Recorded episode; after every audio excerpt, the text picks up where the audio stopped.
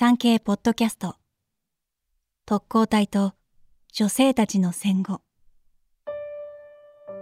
大東亜戦争末期日本軍は特攻作戦を行いました。祖国を守るため多くの若者が命を失いました。これは特攻隊と残された家族や関わりのあった方々特に女性たちの戦後に焦点を当てたドキュメントです。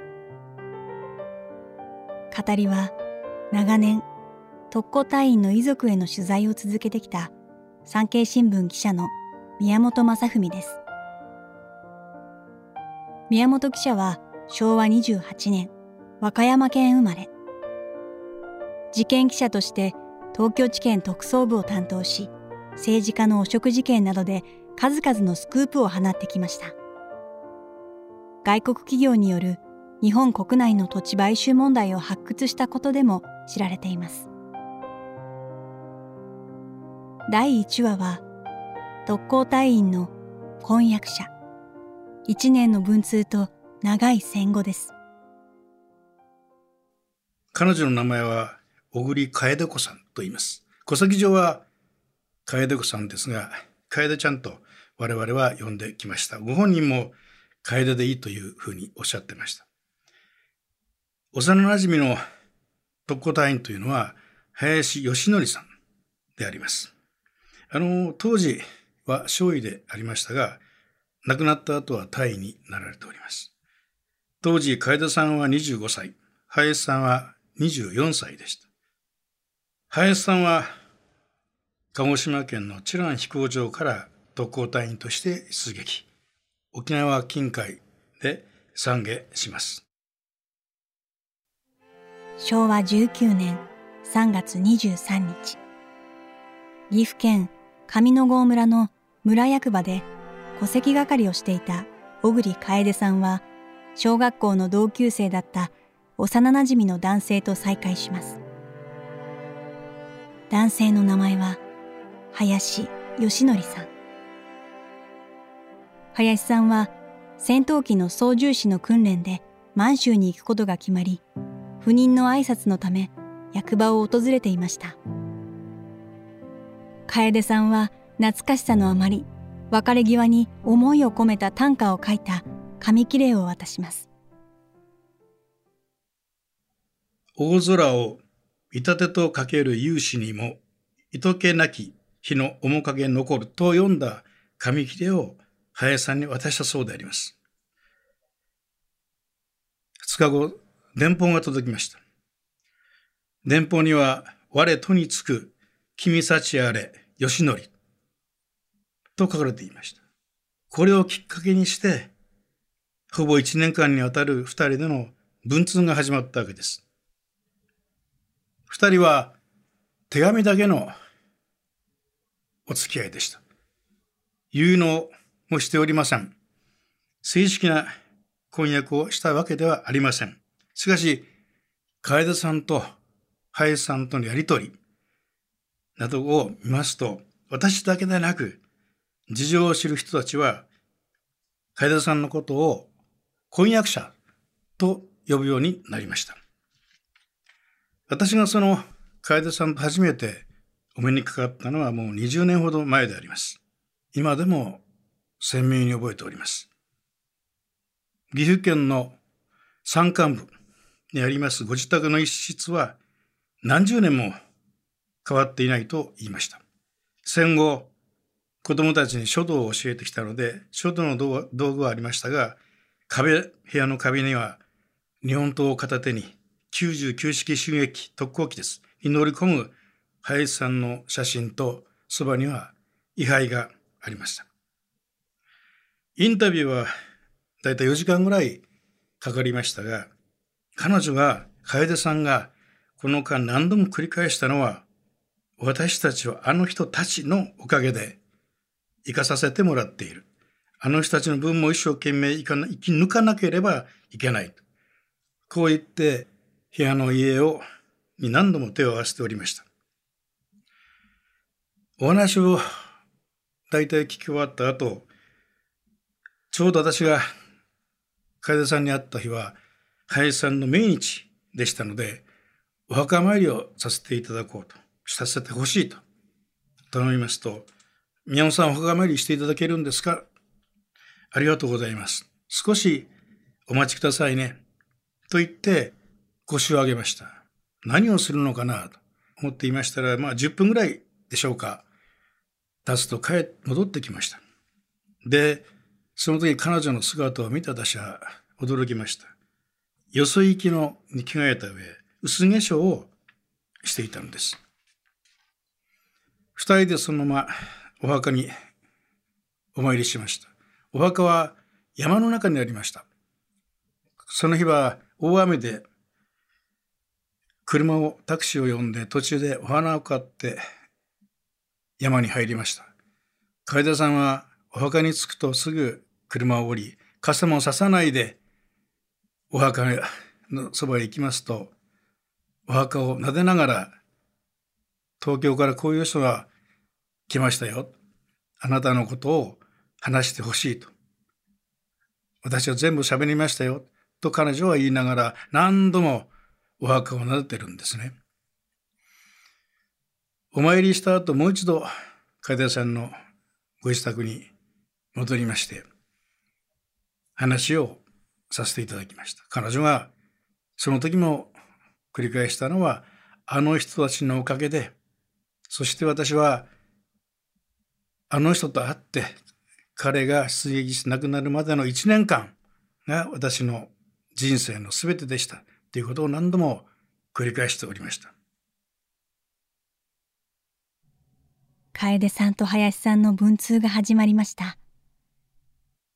二人は手紙を通じて心を通わせますが、そのやりとりが途絶える日がやってきます。手紙は、最初は軍隊長の簡潔の文面で甘い言葉なんかは一言もなかったみたいです。楓さんは文言から林さんの居所を推測し、地図とにらめっこしながら一緒に空想の旅がを始めます。林さんも居場所をそれとなく知らせるように、例えば神社の鳥居の前で写真を撮ったり、自分がどこにいるのか推測できるような方法で手紙に託したようです。手紙のやり取りは頻繁になり、いつしか軍隊長の簡潔な文面だったのが、会話しているような文面に変わったと言います。その時の気持ちを海田さん私に一緒に暮らしているような気持ちになったというふうにおっしゃっていました。林さんから海田さんに求婚の言葉は一言もありませんでした。ただ一度だけ、ワイフというのはありがたいものだなと書かれていたそうです。林さんが、の最後の手紙が届いたのは、出撃直前の昭和20年4月末のことであります。いよいよ今日出撃する。この後に及んで何も言うことなし、よく耐えてくれたお前の心を大切に持っていく。君ありて我幸せなりし、体を大切に静かに平和に暮らしていることを祈る。加さんはこのはがきを読んだ時に、ああ、もうこれで最後だな、と思ったと私に話しておりました。そして彼女は私にこう言いました。私が本当に生きたのは昭和19年3月から20年4月までの1年でした。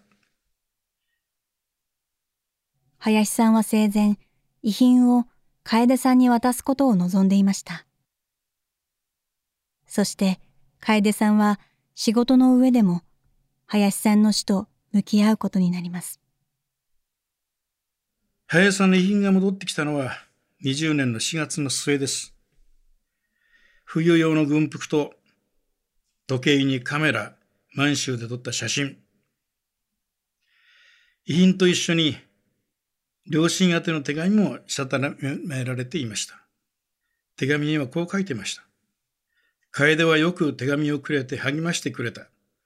詳細がいなくなると当分は寂しいと思うから、父母様でよく慰めてやってください。写真機と時計を楓に渡してください。時計はいつも海田さんは手に巻いていました。時計の針の音がタイの林さんの鼓動のように聞こえたそうです。彼女は残されし時計の刻む針の音は脈拍のごとく胸に伝えきと呼んでおります。実は私がインタビューしている時に彼女は宮本さんこれは何かわかりますかと言って私に指輪を見せたんですね。その指輪は銀製で百合の花が刻まれていました。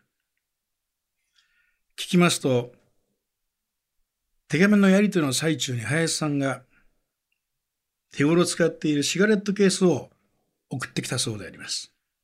お返しにと当時使っていた指輪を楓さんは送り返しました。その指輪が遺品の中、遺品として戻ってきた冬用の軍服のポケットに入っておりました。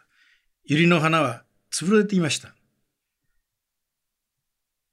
彼女は私にこう言いました。出撃するとき持って行ってくれればよかったのに。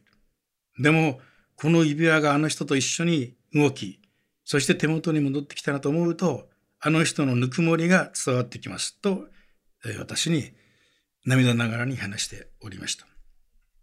昭和20年10月、戦士広報が届きました。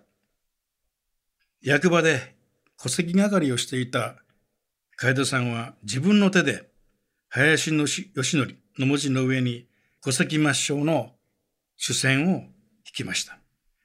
亡き人の数に入るかは今日よりは戸籍の主戦胸にいたしも。楓さんは松五の水を取ってあげる気持ちで主戦を引いたというふうに振り返っておりました。楓さんは戦後、一度だけ結婚しますが、昭和34年に離婚しています。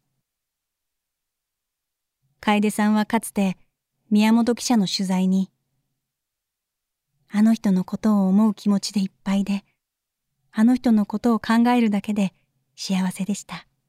と答えています。晩年は養護室に入られました。何度かお目にかかりました。その時に彼女は私にこう言ったんですね。あの人たちはどうして死んでしまったの？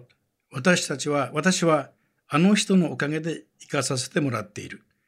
でも今の日本を見ると、かわいそうで仕方がない。あの人たちは何のために死んだのかしら？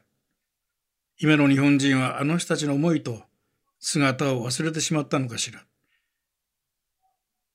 悔しさが出てき感じるんですね。感じました。初めて会った頃は、あの人たちのおかげで生かさせてもらっている。生き抜かなければいけないという前向きだったんですね。感謝の気持ちと。ところが、晩年は、なんであの人たちは知らなければいけなかったのか。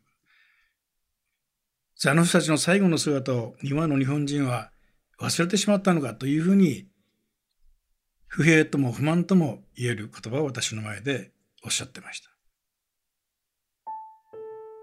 2015年夏、宮本記者は入院していた楓さんのお見舞いに行きました。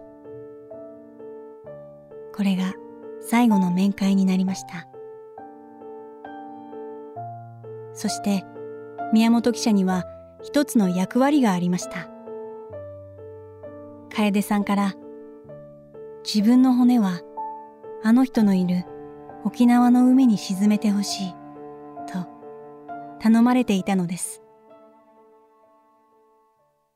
食事が喉を通らないらしく点滴を受けておりました。話もできない状態だということでした。もともと小さで小柄でしたけれども体重は25キロでした。布団にくるまっている小さな体、楓さんを見るとまるで子猫のようでありました。楓さん、私が声をかけますと、うっすらと目を開け、私の顔を見ると手を合わせるのですね。楓さんの名前を呼びながら準備していた林さんの写真を見せると、彼女はそれまでうつうつ、うとうとしていた目をですね、カッと見開いて奪うように写真を手にして、食い入るように写真を見ていました。目はうっすらと涙を浮かべ、一言も喋らないのに私の方を見て、ありがとうと言ってまた手を合わせたのです。まあ、それから数日後、楓さんは亡くなりました。楓さんとの約束の通り、私は楓さんのご遺骨を沖縄の海に散骨させていただきました。私、今でも手のぬくもり、彼女の手のぬくもりを覚えています。宮本さん、私が死んだら、お骨は沖縄の海に沈めてほしい。死んだらあの人を探しに巡礼の旅に出るの。あの人に会えるかしら。